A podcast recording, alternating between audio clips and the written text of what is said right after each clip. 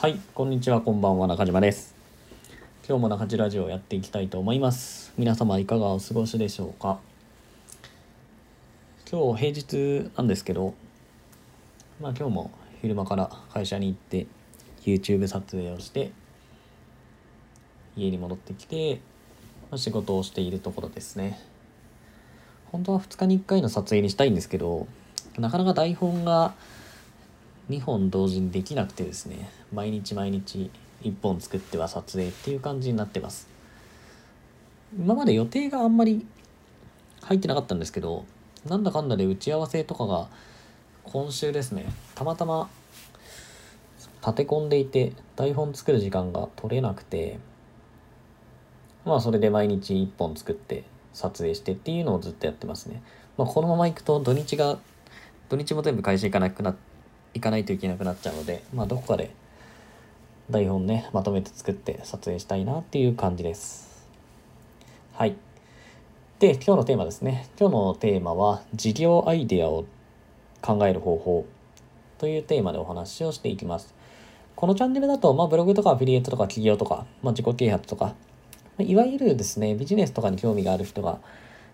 よく聞いてくれてるのかなと思います。で自分でですねビジネスを何かやりたいと思っている方はやっぱり事業アイデアっていうのを考えなきゃいけないんですね。ビジネスをやりたいって言っても何をやるっていうのが決まらないと何もできないのでまあ自分は何をやってお金を稼いでいく。まあ世の中に価値を提供していくっていうのを考えなきゃいけないんですけどこの事業アイデアはですね考えれる人と考えれない人がかなり分かれるんですよね。事業アイデアを考えられる人っていうのは本当に毎日のようにポンポンいろんなアイデアが浮かんできます。それはその浮かんだアイデアがですね、儲かる儲からないとかは全然別にして、あ、こんな事業があったらいいんだろうなとか、こういうのってみんな不満を持っている人が多いから世の中の人のためになるかなとかっていうのをね、考えられる人もいるんですけど、おそらくほとんどの人はどうやってこう事業アイデアを考えていいかっていうのもわからないと思います。なので今日は僕がですね、事業アイデアの考え方っていうのをちょっと解説したいなと思います。で、僕がなんでそんなのを解説するかっていうとですね、僕今自分で会社を経営しています。自分が創業した会社を2社経営しています。1社がネット広告系の会社で、もう1社が実店舗のコワーキングスペースとかを運営しています。で、中には事業アイデアをいっぱい思いつく人もいるという話をしたんですけど、僕はですね、どっちかっていうと事業アイデア思いつく方なんですよね。まあ、全部が全部こう、できるわけじゃないですよ。もちろんね、その人材がいるかとか、お金あるか、時間あるかとか、そういう話にもなるので、今は僕は YouTube に力を入れてるので、ちょっと他の事業をやっていく、こう、時間っていうのはなかなか取れないんですけど、まあ、それでもね、いろんなアイデアを思いつきます。思いつくだけならただなので。で、これ何で思いついてるかっていうとですね、別に何か考えてるわけじゃないんですよ。何かを考えていたり、何かを見て事業アイデアを考えようとしているわけではないです。日常の中でですね、やっぱりこう、ふとした瞬間に思いつくことが多いです。それはでも、あの自分で別にその事業アイデアを捕まえに行こうって普段は思わないんですけど、ただやっぱりニュースとか、あとはテレビとか、人の話を聞いてたりとか、あとはこう自分のこの、まあ、仕事する中でとか、日常生活で、こう、不満に思ったこととか、不安に思ったこと、まあそういうのからやっぱり考えることが多いです。もしかするとね、この事業アイデアの考え方っていうのもすごくステップバイステップで合理的に考える手順とか方法っていうのが、まあ中にはあるかなと思うんですけど、僕の場合はそういうことはなくてですね、うん、なんとなくこう頭に思い浮かぶことが多いです。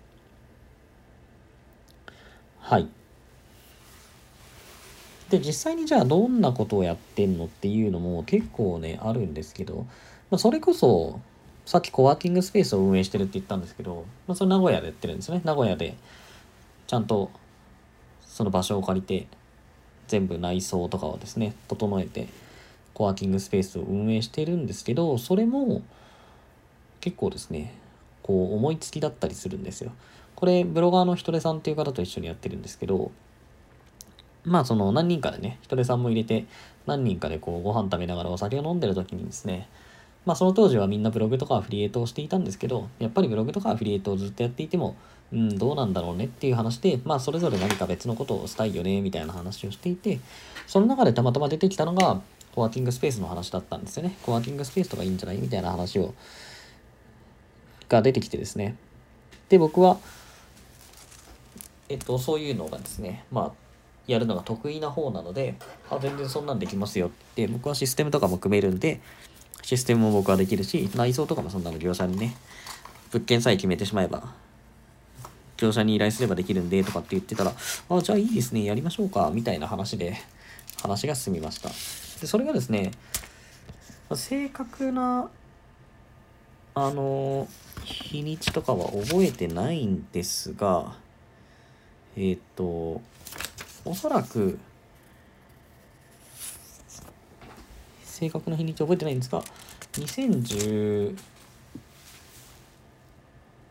何年だ ?2018 年の12月ですかね。今、コワーキングスペースを作ってから1年半ぐらいなんですけど、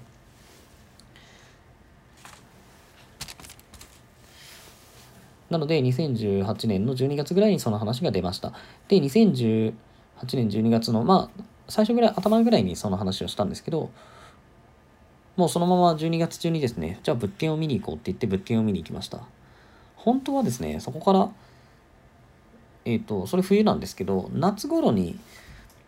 コワーキングスペースをやろうかっていう話もあったんですよね。まあその仕事の都合とかですね、あって、ちょっとひとりさんが、まあ日本を3ヶ月ぐらい離れるっていうのもあったんで、すぐにやってもどうなんだろうって言ってたんですけど、すごい、まあなんかその話がですね、面白そうだったのもあって、進めていったらですね、そのまま、なので12月に話が出て、多分12月中に物件を見に行ったのかな。それで、その翌月の、まあ、年末年始挟んじゃうと結構まあ間が空くなと思ったので、まあそれの前に見に行ったんですけど、で、その翌月ですね、要はそのコワーキングスペースやろうっていう、やろうかって飲み会の場で出た話が出た翌月に会社を2人で作って物件も借りてでそこから2ヶ月で内装とか全部やってですね。でオープンをしました。うんそんな感じです。なんだろう結構すごくないですか？えそんな感じでできちゃうのって思いますよね。でも事業って割とそういうことも多いですよね。まあすごいね。ちゃんとこう戦略とかを考えて競合がこうだからとか今の市場とか世の中の流れがこうなってるからこういう事業をやろうっていうような決め方をする人もいるんですけどまあ僕らのやる事業ってやっぱりまだまだ規模が小さいんでねそこまでのなんかちゃんとした戦略とかすごい戦略を持ってやるケースってあんまりなくてですねどっちかっていうとさっきみたいさっきのコワーキングスペースで話したみたいなこうなんだろう思いつきベースでもうそのままなんだろうやる気がすごいあるんでご利用しして事業としてこう作っていくみたいなことが結構多いですね。まあ、せっかくなんでもう一つ紹介しておくとですね、今のはまあコワーキングスペースの話なんですけど、えっと、ウェブサービスですね。僕は作るのが好きなので、ウェブサービスとかもこう作ったりします。僕は自分でアイデアを出して、自分でこうマーケティングとか考えて、システム開発も自分でできるので、大体一通りのことをやるんですよね。で、まあ、ここ最近ですね、作ったのが子育て相談 .com っていうウェブサービスです。それを作ったのも、まあ半ば思いつきといえば思いつきなんですよ。まあいろんなね、こう賞賛とかがあって、こういうサービスがあったらいいんじゃないかっていうのも、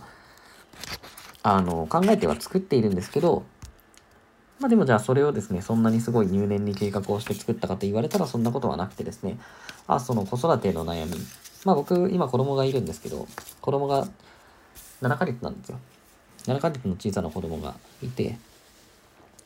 で、それを作る当時はまだ全然ね、生まれてなかったんで、でもこれから小さな子供が生まれてくると。で、僕は初めての子供だったので、まあ子育てに関してやっぱり困ることがある。で、今ってやっぱりネットで何でも調べるじゃないですか。でも例えばネットで調べても、その情報が信じられるか情報、信じられる情報かどうかってわからないですよね。例えば、離乳食を与える時にですね、離乳食で調べた時にこうやってやるといいよとかってもちろんいっぱい出てくるんですけどでも子供の離乳食って結構大変でですねまあアレルギーがどうだみたいなことを考えたりしてこう段階踏んでいかないといけないんですけどそれが実際にその情報が正しいかどうかわからないんですよね。だからネットで誰が書いたかわからない匿名の情報をもとにそういうことをするってすごくリスクがあるなと思ったんです。だってもしかしたらねその子供の命に関わってくるようなことになるかもしれないので間違った情報をもとにね例えばその離乳食を与えるとかって言ってこう変にアレルギーが出てしまって大変なことにみたいなことも十分考えられるわけでまあそのだからもちろんテーマとかにもよるんですけど子育てっていうことに関して言えばやっぱりかなりリスクが大きいのでそういう今までみたいに普通に匿名のネットの情報をもとにどうこうっていうのは怖いなと思ったんですよ。なのでそういう時にですね僕が思いついたのはやっぱりネットの情報を自分で探しに行くんじゃなくてこう自分の相談したことに対してきちんとした専門家が答えてくれるサービスがあったらいいんじゃないかと僕は思ったんです。まあ、それが子育て相談 .com っていうウェブサービスですね。まあ、ざっくりどんなサービスかっていうとですね、子育て関連の悩み、子育てだけじゃなくて、妊活とか出産とか、そういうのも全部含めてるんですけど、あの、そういう悩みを、その子育て相談 .com っていうところで相談すると、ちゃんと資格を持った専門家の先生が、それに対してアドバイスをくれるっていうものですね。まあ、イメージとしてはですね、Yahoo 知恵袋みたいなところに匿名じゃなくて、その専門家からのアドバイスが集まると考えてもらったらいいです。で、専門家に関しては、お医者さんとかですね、産婦人科のお医者さんとか、眼科のお医者さんとか、あとは子育て関連なので、助産師さんとか、看護師さんとか、保育士さんとか、そういう人に登録をしてもらってます。誰でも登録できるわけじゃなくて、専門家の方に関しては、こちらでちゃんと資格とかを確認した人しか登録をしてもらうことができませんと。はい。まあそんな感じですね。で、そんな感じのサービスを、僕はですね、そのアイデアを思いついてから大体、まあ作り始めてからですね、正確に言うと。作り始めてから1週間ぐらいで作って公開をしました。で、そこからもちろん追加開発みたいなのはして、専門家の先生とかも増やしてはいるんですけど、でもベースになるものはほぼほぼ1週間ですね、システムの。システムのベースは1週間。で、専門家の先生をこう呼んでくるのに大体1ヶ月ぐらいですね。1ヶ月、リリースから1ヶ月の時点で多分専門家の先生が50人ぐらい登録をしてくれたので、まあまあまあ、とりあえず一応その、何ですか、ウェブサービスとしての形にはなったのかなと思ってます。まあ今はもう1年ちょっとですか。まだそんなにね、そのサービス自体が広がっているわけではないんですけど、それでも専門家の先生は、こう、100人ちょっとですか。多分110人とか120人ぐらい登録して押してくれてて、相談件数っていうのも全体で2000件を超えています。2300件ぐらいかな、今で。で、専門家の先生の回答数っていうのもそのぐらいですね、同じぐらい。おそらく、回答が来ていない、あの、質問っていうのはないはずですね。まあ、その回答できないような質問っていうのは削除してしまうんですけど、基本的にはもう全部、回答率っていうのは100%だと思っています。はい。まあ、そんなウェブサービスですね。まあ、そのウェブサービスもさっき言ったみたいに、結構こう、自分の、なんだろう、プライベートとか、私生活の中で不安に思うことがあって、それをこう、ウェブサービスっていう形にしたっていうことですね。だから、僕もですね、実際に、あの、困ったことがあると、まあ、ユーザーとしてですね、そこに質問をすると、ちゃんとした専門家の人が答えてくれるっていうことです。まあ、それ無料で、あの、答えてくれるので、もし興味があったら、登録して、あの、相談をしてもらえればと思います。簡単に、スマホとかでも簡単に使えるので、まあ、相談内容ですね。登録をしてもらって、相談内容を入力して送信すると、専門家の先生から回答が返ってきます。まあ、その相談とか回答っていうのは全部他の人からも見えるので、個人情報とかには気をつけてほしいんですけど、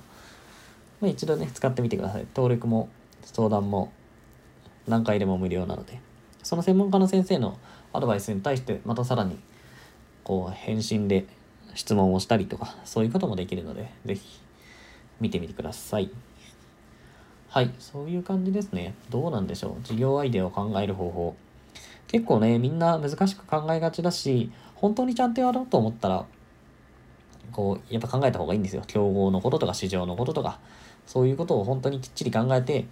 自分がこの提供できる価値とかを考えてですね、事業アイデアっていうのを出さなきゃいけないんですけど、まあ、今はですね、インターネットがあるので、そこまで、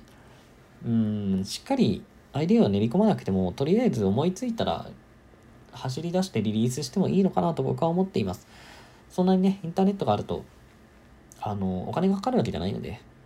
まあもちろんやろうとすることにもよるんですけど、ただこう実店舗とかをですね、やろうと思うと何百万円ってお金がかかるんですよね。まあそれは家賃だったりとか、内装だったりとか、まあスタッフの人件費とかですね、